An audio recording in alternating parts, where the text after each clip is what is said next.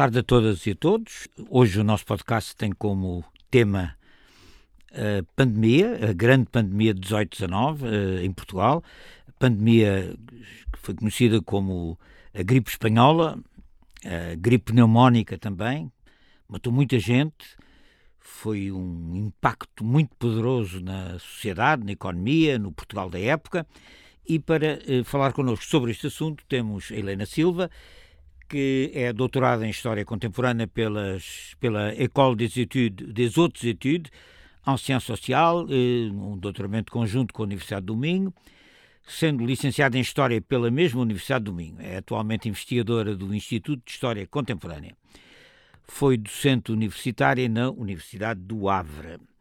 Tem vários artigos, capítulos de livros eh, eh, sobre as suas investigações em publicações nas áreas da história, das línguas, da literatura, onde investiga, e estudou em particular a história da saúde, a história da medicina, a história da enfermagem em Portugal, designadamente durante a Primeira Guerra Mundial e designadamente também durante a pandemia da gripe espanhola 18 e 19 em Portugal. Temos, portanto, uma especialista no assunto para conversar connosco.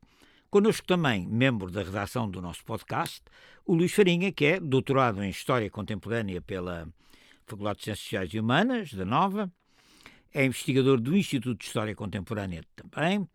Até há pouco tempo uh, foi diretor do Museu Municipal do Aljube Resistência e Liberdade e é especialista, naturalmente, na história da oposição política ao regime salazarista, nomeadamente uh, sobre a resistência republicana, reviraguista à ditadura, e também uh, tem vários trabalhos publicados sobre a história da Primeira República. Muito obrigado a ambos por estarem aqui conosco. E como eu disse, o programa de hoje é sobre a gripe espanhola, a pandemia da gripe pneumónica que em 1819 terá vitimado, dizem algumas fontes, entre 50 e 100 mil pessoas em Portugal, para a qual também não havia nessa época nem vacina, nem remédio de qualquer espécie, tinha que se esperar que ela acabasse. E isto é, é o, que, o que eu vos proponho é que vejamos como é que esta calamidade caiu num Portugal que era, em 1918, eh, o que é que era social e politicamente o país, que, eh, em cima da qual cai esta, esta pandemia. Bom, Portugal eram 70% analfabetos, eram epidemias ainda correntes no princípio do século XX, como a peste negra, o tifo, a febre tifoide, a tuberculose eram habituais e até endémicas em certas zonas do país e em certas zonas mais pobres do mundo urbano e do mundo rural. As condições de habitação nos pátios, nas ilhas, nas furnas, nesse mundo suburbano de Lisboa e Porto eram de extrema miséria, de insalubridade, promiscuidade, não havia esgotos, nem água canalizada, nem instalações sanitárias na maioria das habitações, mesmo de Lisboa e do Porto, só nas zonas da burguesia eh, de Lisboa e do Porto.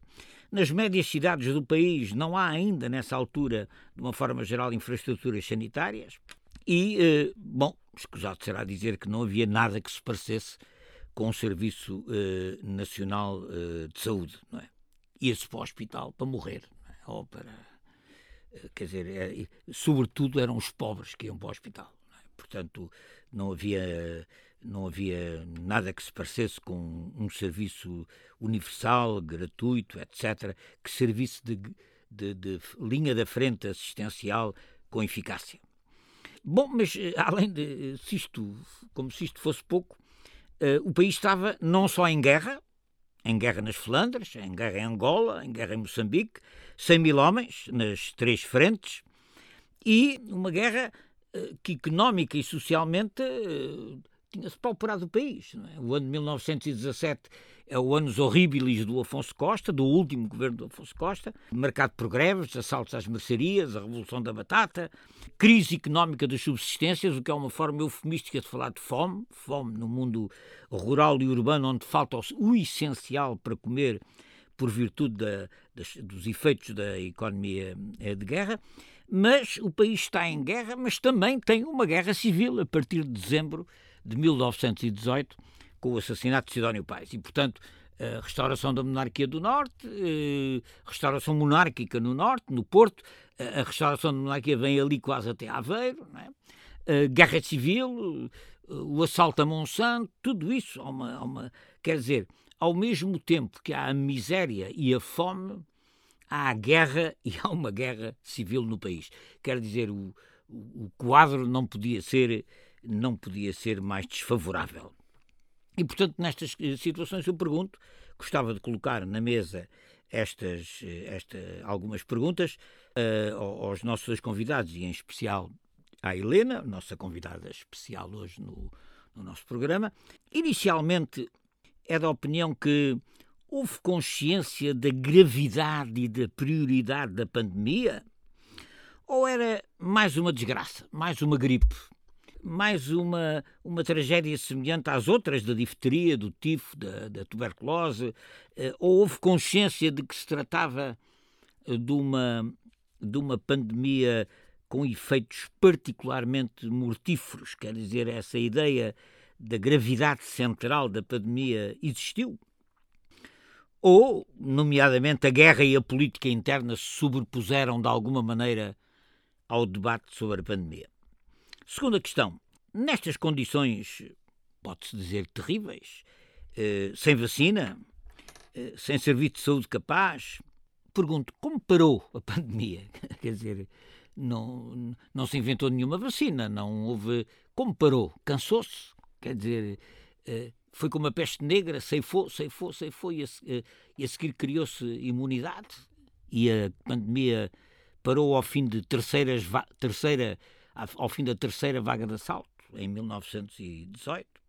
E, por último, última pergunta para, para o nosso debate, do ponto de vista social e geracional, quais foram as vítimas principais da pandemia? Porque também nessa altura se disse que a pandemia atacava toda a gente por igual, não é? Ora, quer geracionalmente a pandemia tem particularidades, quer socialmente a pandemia uh, tem um quer dizer tem um alvo principal nas uh, acho eu na, acho eu e pergunto quer dizer essa história de que se trata de uma pandemia que ataca toda a gente por igual e na altura isso foi bastante falado resistam à, observação empírica dos factos relativos à pandemia. Com estas três questões abro o debate e passo, desde já, a palavra ao Luís Farinha, a quem, naturalmente, agradeço desde já também a sua intervenção. Muito bem, boa tarde. Convocar a história este, esta tarde é para convocar um período, eh, enfim, negro, dramático, já aqui descrito pelo Fernando Rosas, um conjunto de doenças epidémicas que vão acompanhando o, o nosso início do século, desde a bubónica até outras que vão sucedendo. Difícil, portanto, perceber uh, de que se morria, de que é que se morria morre-se da, da pneumónica ou morre-se de, de outra epidemia qualquer. Difícil, portanto, perceber esse, tipo, esse quadro. Um quadro, aliás, marcado por, também já foi dito, por um, enfim, por uma situação de, de fome, é, é, isso que, se trata. Até por uh, situações violentas, no caso de, de, daquilo que se passa, por exemplo, na Flandres ou, na, ou em África, não é? Na frente africana de guerra. E eu penso que será muito interessante, uh, obviamente, explorar aqui. Um, a pneumónica, mas é quase impossível fugir ao período de grande aflição do flagelo que vivemos. É quase difícil não, não pensarmos, pelo menos não pensarmos que este conhecimento sobre o período de 1918, eventualmente 19 e até 20, como dizia o Fernando Rosas, como é que acabou? Como é que acabou isto? Eh, é uma pergunta que eu acho que eu, próprio já pus várias vezes e não sei se sei responder. E por, e, e por isso dizia eu que uh, talvez o interessante seja aqui promover uma certa reflexão, é mesmo reflexão, reflexão sobre um período extremamente difícil de perceber, de, eh, interpretar, eh, sobre um quadro eh, social, cultural e, e político-económico também, com muitas, com muitas dificuldades, e daí retirar algum, se quiser, algum ensinamento, porque é disso sempre que tratamos quando, quando, quando, enfim, quando questionamos a história, quando visitamos a história, quando convocamos a história, é perguntar aquilo que nos pode ensinar esse período sobre o próprio período e de que forma é que aquilo que há 100 anos aconteceu de algum modo ainda está, hum, podíamos dizer, presente. Ou seja, é que nós podemos achar que, que há muita coisa que não mudou. há muita coisa que não mudou. Por exemplo, no comportamento humano. Não mudou assim tanto. Há, há, tantos comportamentos que nós detectamos hoje com o Covid-19 que, de repente, quando olhamos um bocadinho para há 100 anos atrás, os comportamentos são muito semelhantes. Confinar, não confinar. Voltar a desconfinar, voltar, ao, voltar à vida normal ou não voltar. Enfim, isso punha-se nessa altura. Hum, Outros, outras, outras questões tão, tão importantes como a vida económica, quer dizer, a vida económica, naturalmente, o, o momento que vivemos hoje será um pouco diferente, mas o sistema é o sistema capitalista, quer dizer, não há, não há aqui nenhuma diferença em relação àquilo que vivíamos há 100 anos. Estávamos no início da industrialização em Portugal, estávamos, no, estávamos num sistema, enfim, de lançamento do capitalismo, mas não, não, não será totalmente diferente. Bom, talvez muito diferente seja, digo eu, o sistema de saúde pública, não é? Eh, aí acho que temos que, obviamente, reconhecer que há, um, obviamente, um sistema de saúde pública atualmente que, com todas as deficiências, vai respondendo, obviamente, às, às grandes, aos grandes desafios. É, é claro, há coisas que permaneceram. Uma delas é esta, exatamente. Nós podemos saber muito sobre o que vai acontecer hoje, mas na verdade não conseguimos evitar a imprevisibilidade e a desgraça de que nos caiu em cima hoje, como não acontecemos há 100 anos. Quer dizer, impossível prever o que aconteceu, mesmo que tivéssemos feito todo o esforço para conseguir perceber, na verdade, não se percebeu há 100 anos que ia acontecer e não se percebeu hoje que ia acontecer. Quer dizer, desse ponto de vista, as coisas continuam muito semelhantes àquilo que uh, aconteceu nessa altura. Eh, isto para não falar em, em, fenómenos mais difusos e mais difíceis de perceber e de interpretar, como seja, por exemplo, a desconfiança, que resulta dos comportamentos sociais que foram impostos, o medo, que é uma coisa que nos vai ficar durante muitíssimo tempo, a agressividade, associada, uh, enfim, uh, ao tédio, ao confinamento, ao desconfinamento, ao voltar a, enfim, por aí adiante e mesmo a situação de administração, digamos, de situações de exceção impostas por, pelo Estado ou pelas polícias. Quer dizer, há aqui um conjunto de mudanças uh, que são, de facto, muito uh, efetivas em relação ao nosso viver cotidiano, mas que não são assim tão diferentes em relação àquilo que se passava há 100 anos. Bom, eu não quero estar a desviar, obviamente, a conversa para o Covid-19, impossível, porque este programa é convocar a história e hoje a conversa é com a Helena da Silva, uma especialista, como já foi dito, eh, sobre a pneumónica e sobre outros aspectos da saúde pública eh, nas sociedades da primeira fase da industrialização. Um, e até mesmo em dois contextos muito interessantes também, seria de explorar um pouco, que é o contexto da Primeira Guerra Mundial né? e que é o contexto colonial. Um outro aspecto também que a Helena conhece bem, que já fez trabalhos sobre isso e que é muito interessante. E a pandemia também foi para a África. num, num, artigo que, aliás, a Helena estudou sobre, sobre, o sobre o Moçambique. Bom, e portanto, é, é, digamos que, é, que é, é, sobre este, este contexto que a Helena, aliás, também num outro artigo que, da revista de divulgação onde, foram, onde saiu este primeiro que foi referenciado, eh, caracteriza como um fenómeno global. global. Um fenómeno global. Eu acho muito interessante esse tipo de abordagem.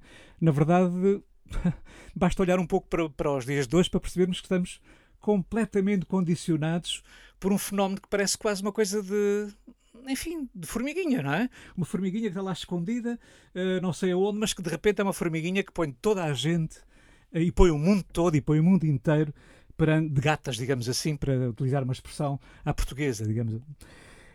Há aqui duas ou três questões que talvez se prendam com questões iniciais, mas que eu gostaria de colocar à Helena, que são duas ou três para iniciarmos. Uma delas seria, enfim, quando comecei a olhar um pouco para esta questão da informação que circula na imprensa, quer na geral, quer na especializada, uh, destes anos 18, 19 e mesmo 20, há, há, uma ausência de informação. Quer dizer, há uma. e de reflexão mesmo sobre, sobre, a, sobre a questão. Não é? A Primeira Grande Guerra dá a ideia que se impõe como, digamos assim, o grande tema, e da pneumónica não sei se estou enganado, mas há poucas informações, há, há, há, poucas impressões, mesmo impressões, há poucas, há poucas imagens nós corremos as, as, as, as revistas de, de, imagem da altura e já começava a ver o fotojornalismo e por aí adiante, a ilustração. Há poucas imagens, não é? Uh, isto isto, isto faz-me pensar um pouco numa pergunta que o Fernando Rosas fez, que é da ideia que os portugueses se, se preparavam para morrer como cordeiros, não é? Uh, e não propriamente para reagir. Ó oh, Luís, a questão que, desculpa interromper, a questão é, é, que, eu, que eu gostava que de ouvir a Helena é sobre isso. Quer dizer, a pneumónica está no, no auge da segunda vaga, que é aparentemente a mais mortífera, em dezembro de 18, quando é morto o Sidónio, e a seguir os monarcas restauram a monarquia do Norte, abre-se a guerra civil no país. Quer dizer, qual é a centralidade da pneumónica nas preocupações da sociedade portuguesa da altura, não é? Quer dizer, é, essa coisa sempre me fez impressão, porque, eh, sabe, o que me aconteceu foi o seguinte: eu, quando estudei estes assuntos, estudava a crise política, mataram o Sidónio, pneumónica, nada, não é? Depois, quando fui estudar a pneumónica, quer dizer, dá a ideia que é uma coisa, como estava a dizer o Luís, à parte. Vamos ouvir a Helena, talvez, sobre o que ela tem a dizer para isto. Uh, muito boa tarde. Uh, gostaria de agradecer antes de mais o, o, convite e terem escolhido este tema tão atual. Acho que nunca a história, a história da saúde teve tanto impacto na, na sociedade do, dos dias de hoje, pois efetivamente, apesar da pneumónica ter sido há 100 anos, temos muito a, a aprender com o passado. Uh, para ver os dias de hoje e talvez, quem sabe, um olhar diferente sobre o futuro eu sempre analisei a, a, história da saúde nos meus trabalhos como um todo e sempre chamei a atenção para isso. Porque no, todos nós precisamos de algo fundamental nas nossas vidas, que é a saúde. E, e, e, esta, esta pandemia também mostrou bem isso, porque se calhar centrou a vida de muita gente no mais básico, que era a sobrevivência e a saúde.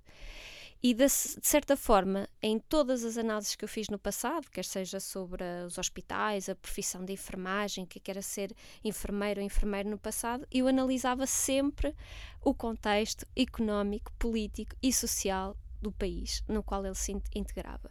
E efetivamente, a gripe, durante muito tempo, era como um, um astro, uma lua, não sei, que, que existia de forma isolada. Aliás, quando analisamos os primeiros trabalhos uh, praticamente até ao virar do, do, do, século XX, do século XXI, sobre a Primeira Guerra Mundial, nada é referido também sobre a, a, a, a gripe espanhola, a gripe. Era como se a gripe não existisse havia, na guerra. Havia até um certo humor jornalístico, não é? Com a gripe, no, nos jornais. Exato, era, era uma brincadeira, foi alguma coisa que, quer dizer, enquanto que em, em determinados países uh, o número de vítimas pela, pela, pela gripe foi muito superior ao da Primeira Guerra. Mas o que ficou para a história foi o impacto, em termos mundial, da Primeira Guerra Mundial. A Primeira Guerra como uma verdadeira viragem para o século XX, não é? Como agora falamos da, da Covid, da viragem para o século XXI. É? Agora, agora sim, centramos-nos mais na, na, área da saúde. Um, eu acho que não nos podemos esquecer que a guerra, já nesta altura, era, um, era tinha um, uma forte propaganda política sobretudo no caso nacional, no caso português, uh, isso é bastante evidente. Portanto, havia pelo menos um fotógrafo, havia, havia outros, oficiais do exército português. Qual era este objetivo? Co um como eu ia dizer isso, como o próprio pintor Sousa Lopes. Um, qual era o, o, objetivo deles? Era uh, mostrar a, a, face da guerra, Portugal na guerra, ou pelo menos a face que se pretendia mostrar em Portugal. Sim, oh, Helena, mas ah, peço desculpa estar a interromper, sim. mas a questão aqui é, é, é, é se calhar mais funda ainda, porque não só não há abordagens à questão, não só não há marcas do que, aconte o que aconteceu, Uh, mas o que acontece também é que nós, mesmo em cima dos picos mais fortes da, da, da pandemia, começamos a ver as pessoas quer dizer, vemos as pessoas numa vida normal, normal, não é? Quer dizer, eh, eh, não há nenhuma, não há nenhum uh, sinal de, de de fuga à vida normal, seja ela a vida social, sei lá, de, uh, de transportes, de uh, os teatros, o, uh, o desporto, a vida social no conjunto. Quer dizer, eu não vejo nenhuma diferença naquelas pessoas, não vejo nenhum. Há uns pequenos avisos, já. Tenham lá cuidado com os transportes, tenham lá cuidado com. Ponham, não, não, não se juntem muito nas igrejas, há, há esses avisos. Mas na verdade, a vida a vida, a vida continua normalíssima.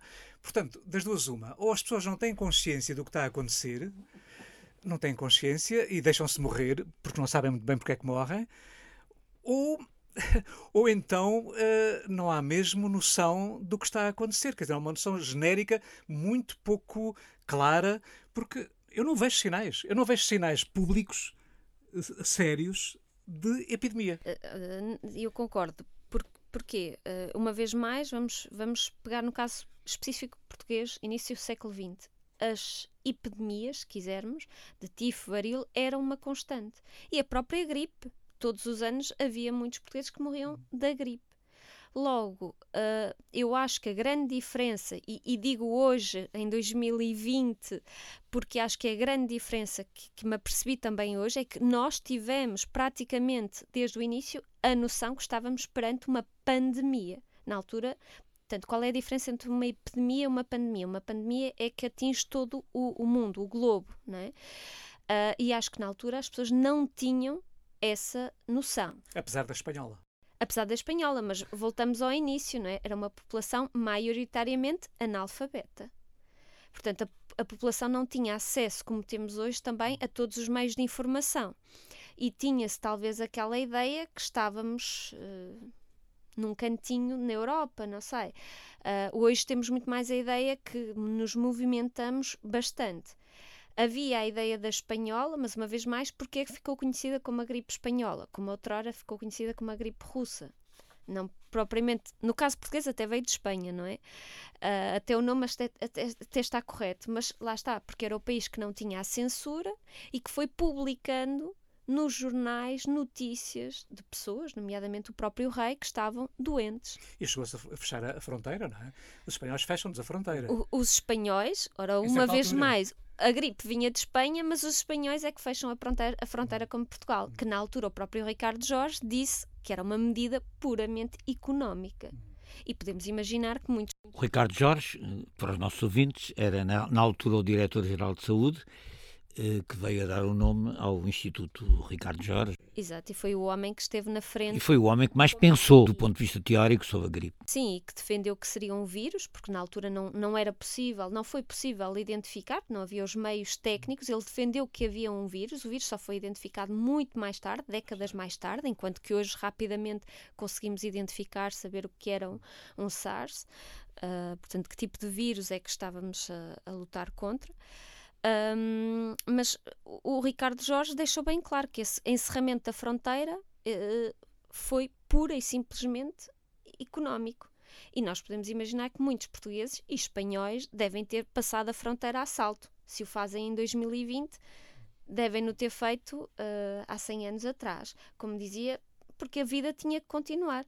Não havia o sistema nacional de saúde, mas também não tínhamos um estado de providência então, portanto não havia subsídios de desemprego. Portanto, se as pessoas que muitas ganhavam à jorna, ou, portanto, ao, ao dia, se não trabalhavam, por exemplo, no campo ou a vender os seus produtos, não iam ganhar nada. Isto num país em que as pessoas já passavam fome, vamos dizer dizer as coisas pelos nome, pelo nome, mas julgo que é, que é isso, não é? A população estava subnutrida, mal alimentada, era uma população muito pobre, que vivia em condições de vida, estou a falar sobretudo nas zonas interiores, mas também na capital, em Lisboa e no Porto, e que não podia deixar de trabalhar. Portanto, a, a população, e julgo que o próprio Ricardo Jorge também tinha noção dessa situação depois do que aconteceu uh, no Porto. Portanto, a economia sobrepunha-se à preocupação da saúde. Eu acho que a, a, a, é, é a sobrevivência humana. As pessoas tinham que sobreviver. E, portanto, eu acho que as pessoas só não iam trabalhar quando estavam realmente doentes. A morrer, morrer. A morrer. E daí também que se dizia que normalmente a, a, gripe, as pessoas morriam em dois, três dias.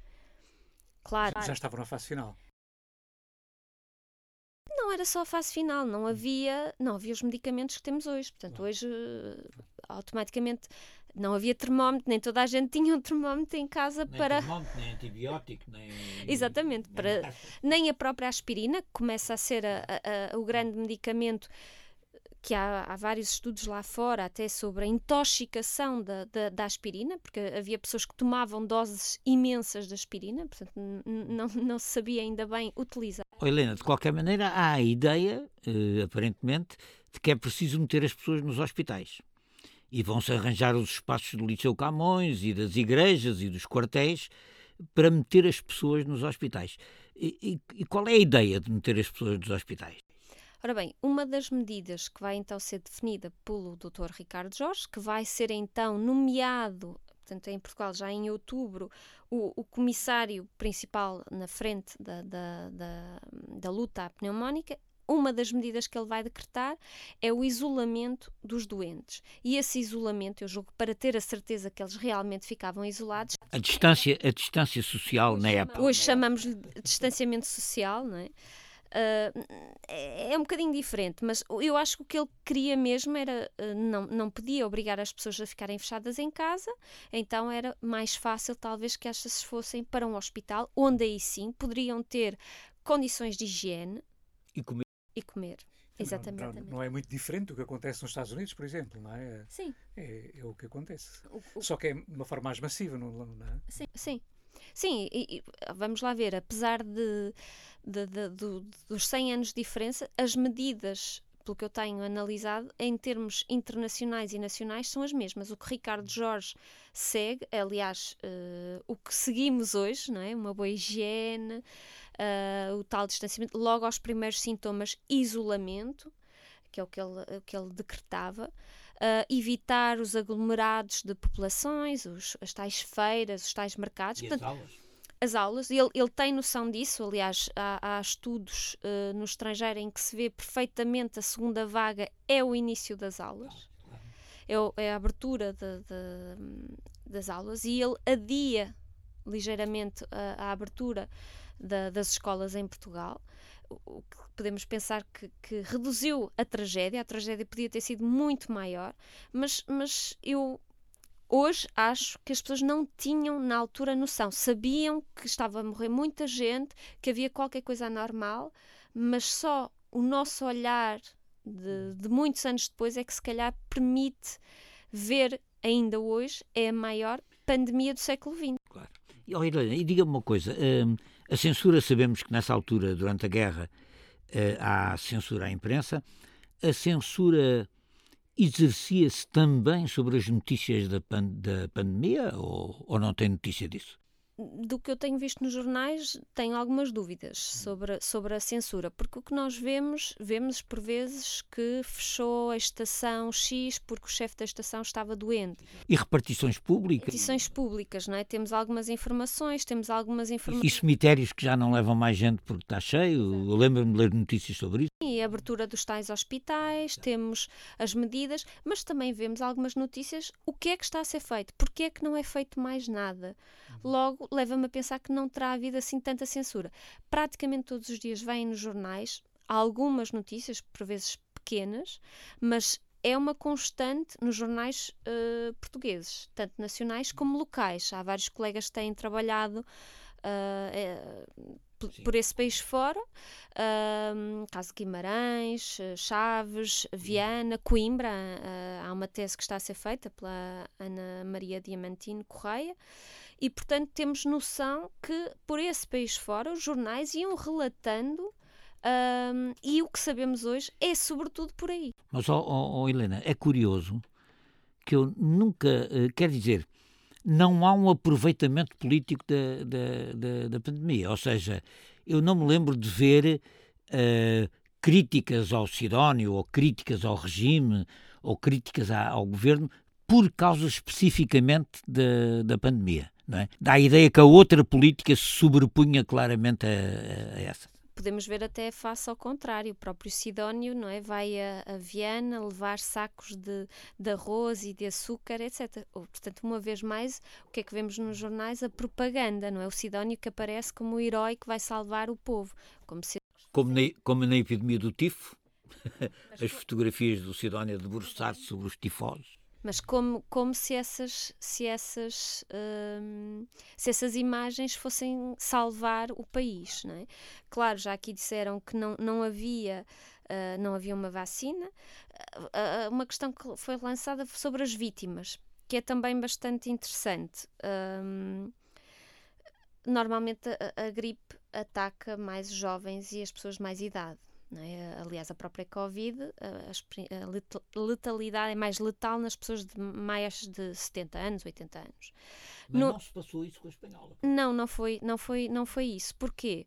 Uma das, das, das teorias, defendida sobretudo lá fora, e aqui em Portugal faltam ainda estudos sobre isso, tem a ver com a gripe russa de 1890, 91, 92, que defende-se que nessa altura Uh, quem teve essa gripe russa, que era de, um, de um, uma estirpe semelhante, um, terá adquirido alguma imunidade uhum. para a gripe espanhola. Ou seja, as populações de maior idade terão assim resistido. Essa é uma das teorias. Claro que podemos apontar outra. Nova, uma vez mais, os, uh, as principais vítimas eram uh, os jovens adultos, portanto, entre 20 e 40 anos, a população que mais trabalhava na altura, portanto, que mais saía, que mais estava também exposta. Eu julgo que é isso também. Um, também as mulheres grávidas. Muitas uh, ou morriam, portanto, porque o sistema imunológico não respondia corretamente, ou perdiam os filhos.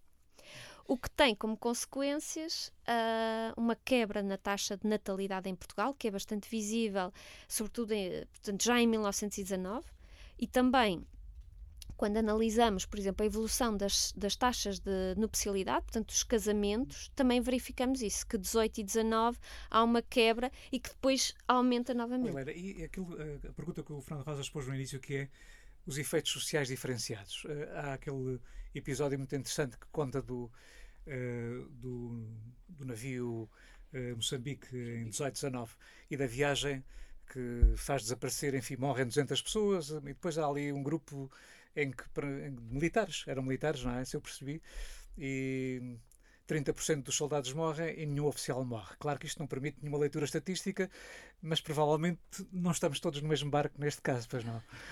Não, eu queria ressalvar só uma questão. Essa, essa investigação não foi feita por mim, mas ah, pelo colega, ah. o, Rui, uh, o Rui Pereira, que entretanto Sim. faleceu, e portanto ele já não não pôde, sim, uh, não pôde efetuar esse, esse artigo, mas pediram-me e eu, baseado no capítulo que ele e na investigação que ele estava a fazer, que não chegou a concluir, uhum. não é? Uh, fiz um pequeno resumo para a visão. Uh, efetivamente, ele defende que as condições uh, de transporte dos, dos soldados rasos, vamos dizer assim, no, no barco Moçambique eles iam no porão a molho. Os oficiais iam em. em, em... Noutras condições. E tinham outras, outra alimentação. Uma vez mais, vamos, vamos por aí. Um, e, e há, há, quem diga, ou melhor, o vírus ele é democrático, porque um vírus o objetivo é passar do, do, da pessoa A à pessoa B, não vai escolher ricos ou pobres. No entanto, eu defendo, e há outros colegas que não defendem, que acham o contrário, que a gripe pneumónica não teve consequências sociais. Isto é, que matou por todo. No entanto, eu acho que no caso português, uhum. concordo que é necessário fazer mais estudos mas é muito arriscado dizer. Helena estudou também a questão da, dos militares, e da guerra e da frente. Sim, também. E, e aí o que é que notou? Ah, aí é, é, ainda tenho também mais, mais perguntas do que respostas, porque o próprio Ricardo Jorge, entre outros, dizem que os portugueses foram pouco dizimados pela, pela espanhola na Flandres.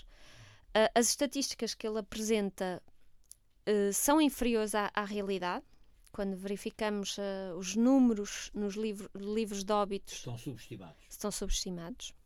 Porque não sei. Uh, isto, isto de forma simples, quando na altura havia muitos nomes também para, para a gripe, para a pneumónica, a broncopneumonia, pneum, pneumonia, portanto, influenza também, pois, não é? o nome inglês. Portanto, o que, é que ele, o que é que ele foi buscar? O que é que ele contabilizou? Agora, porquê é que então os portugueses morreram menos que os, que os britânicos ou que os americanos? Há várias podemos aí lançar várias, várias hipóteses. Não sei se querem avançar alguma. Não, mas porque não? Uh... Vejamos o que é que a Helena pensa. Helena pensa. Não, eu, eu, eu, tenho essa questão ainda em aberto, uhum. mas acho que primeiro, na altura, Portugal.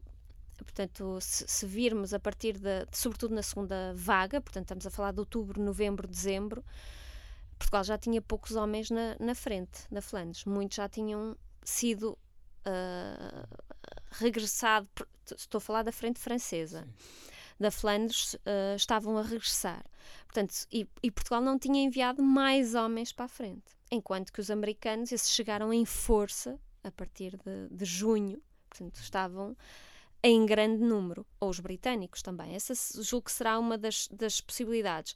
A outra talvez seja o facto de partilharmos alguns dos hospitais com os britânicos, portanto, se calhar seguimos as medidas, não é se calhar, é, é o que está escrito no, nos arquivos. Nós acabamos por seguir em França, os portugueses seguiram em França as medidas internacionais. Não, não acha que o facto de depois da Batalha de Lalis eh, a tropa portuguesa ser retirada da frente Também. não terá ajudado nessa era isso era essa essa outra questão porque no fundo enquanto que os outros estavam ainda nas, nas, nas trincheiras e na frente nos verdadeiros combates os portugueses foram ficando para a retaguarda onde tinham melhores condições de vida melhores condições de alimentação não vamos Atenção, não estou aqui a dizer que era perfeito, não era um hotel, Sim, mas, era uh, mas, era melhor. Havia menos, havia menos vulnerabilidade ao contágio. E pode ter havido a tal questão que o Fernando Rosas lançava no início, que é de saber.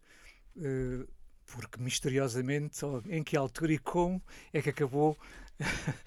oh, Helena, deixe-me só dizer o seguinte: essa tese de que a gripe é democrática, mesmo de um ponto de vista biológico, não tem muita sustentação, a meu ver, não sei o que é que você pensa. Porque é o seguinte: uh, vá ali ao bairro de Alcântara, nessa altura, é? Alcântara em 1918. Uh, eh, as condições de habitação, já para não falar nas furnas de Monsanto, etc., são condições de total promiscuidade. Não, não, não, não, não se tratava de uma coisa biológica, tratava-se de ser impossível o isolamento, o isolamento social naquelas condições. Quer dizer, os pobres tinham uma vulnerabilidade ao contágio infinitamente maior que as famílias da burguesia que viviam em andares, nas avenidas novas, etc. E que escolhiam canessas para ir passar uns dias. Exatamente, e que podiam, e que podiam, e que podiam exatamente ir para os bons ares, exatamente. Sim, eu concordo, e, e, se formos ver, se calhar não eram essas burguesas que iam também às compras, ao mercado, à feira, não é? Portanto, podemos, não, não trabalhavam, não é? médicos particulares. Exatamente, não havia, não havia milagres, mas não iam para os hospitais morrer. E, e, e eu, eu concordo perfeitamente, e, e, em termos internacionais há, há algum debate aceso uh, com algumas pessoas que defendem e que se apoiam agora no que está a passar agora na, na Covid sobre isso, mas há colegas, por exemplo, em Espanha, que analisaram todos os, os casos de, de, mortos e onde é que eles moravam. E, portanto, eles defendem que, por exemplo, no caso de Madrid, todos os bairros foram mais ou menos afetados. Bom, resta saber com que, em que estatística é que eles se apoiam. Agora, como é que parou a, a como, é que parou, como é que parou a pandemia?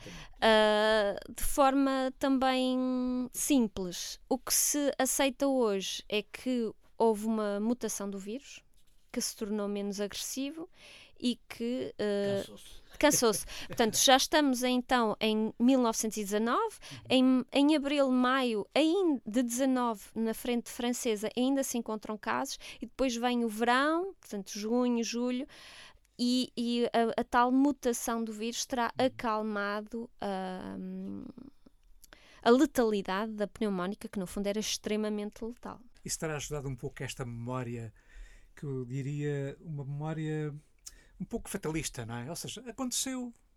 Uh, aconteceu, não é propriamente para, para, para, lembrar muito, é mais para aceitar e não para prever e combater. Uh, eu acho que estes estudos que agora estão a fazer, enfim, ultimamente a Helena faz e outros, são absolutamente imprescindíveis para percebermos que isto é exatamente uma coisa que aconteceu e que é necessário uh, outras semelhantes serem previstas e combatidas.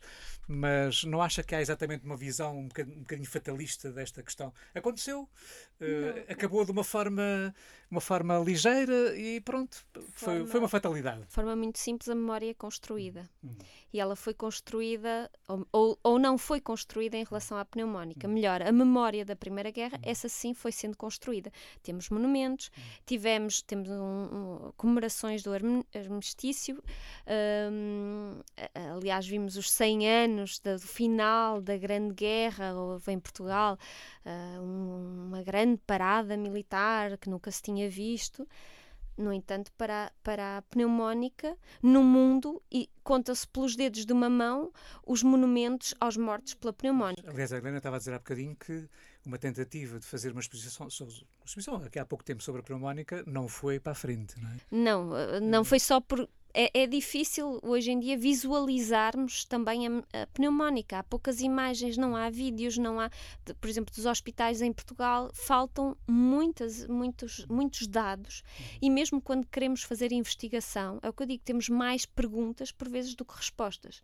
Daí que alguns colegas, como o José Manuel Sobral, trabalhou a questão da memória, o porquê de não termos essa memória e, e ele apoia-se, e, e, com razão, que a Primeira Guerra, a memória de, da Primeira Guerra, dos vencedores e dos vencidos, foi construída é? ao longo dos tempos, pelos diferentes uh, governos. Aqui da pandemia. A pandemia é uma derrota. É uma derrota, é isso mesmo. Não há nada para comemorar. Não houve. É uma derrota trágica. E não há uma data de fim. Uh, aliás, podemos dizer que a própria pandemia foi uma, uma derrota para a medicina. Claro. Porque a, Ceifou enquanto quis. A, a, medicina que estava em, em progresso, a medicina de Pasteur, uh, não é? que conseguia avançar tudo, ali houve uma derrota. Uhum. Isso vê-se, por, por, exemplo, na medicina militar. Foi a grande derrota da medicina militar na Primeira Guerra, foi a pneumónica para alguns exércitos. E, o, e não se esqueça que o, o diretor-geral, o Ricardo Jorge, eh, foi a Tancos dar aulas sobre higiene Sim. na tropa e foi corrido quase pela tropa porque estava a querer complicar as coisas. Pá. Agora, para que é que os soldados precisam de se lavar e de, e de, e de ter higiene? E ele disse: não, não, é uma condição essencial eh, para se combater, é as condições. Porquê? Porque isso projeta-se na saúde. E, e, e mal sabia ele meses depois, aquilo estava a confirmar-se. E a última pergunta que queria fazer era esta. E nas colónias? Uh, na frente das colónias, quer dizer, na população africana das colónias, sabe-se alguma coisa sobre isso? Muito pouco muito pouco. E aliás, o, o Rui ele tentou uh, investigar a, a, questão. Por exemplo, eu também aborda, uh, fiz contabilidade do número de mortos, militares mortos uh, em Moçambique. Em Moçambique é e, e, sim, é imenso, mas a gripe não aparece. Não aparece. Resta, resta saber se, é morriam, é? se a justificação era adequada. Podemos colocar essa questão. Porque eles, eles morrem muito das febres, do, de, de, de enfim, de doenças africanas, mas aquilo é vago, não é? Era, do, como, Morre mais gente em Moçambique na frente das Flandres, pá, uma coisa impressionante. Sim, por isso uh, há ainda muitas questões a, a, a desenvolver o Rui acreditava que o caso do vapor Moçambique, portanto, em 18, ele saiu uh, de, Moçambique e ele atracou na cidade do Cabo, ao lado de um navio britânico, que terá aí havido a contaminação. E porque na, depois, na viagem do regresso, eles foram caindo como tortos, como se costuma dizer. Mas, por exemplo, sobre Angola também nunca li nada, quer dizer, tirando uma questão ou outra de leve que não nos permite analisar. Eh, aliás, no outro dia vi um pequeno artigo, mas falava sobre 10 casos ou 20 casos de, gripe em Angola. Quer dizer, eu acho que os números não podem é ser. Por falta de conhecimento e de registro.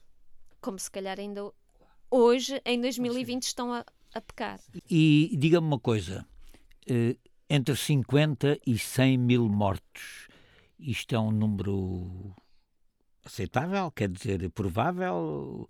Do ponto de vista do número de baixas, eh, o que é que a investigação pode concluir acerca disto? Uma vez mais, há, há, há dois, dois discursos. Há quem aponte que esses números são muito superiores, há quem aponte que eles são muito baixos. Há muito superiores entre 50 e 100 Não, mil? que serão mais serão cerca de 100 mil ou até mais e outros que são, são inferiores.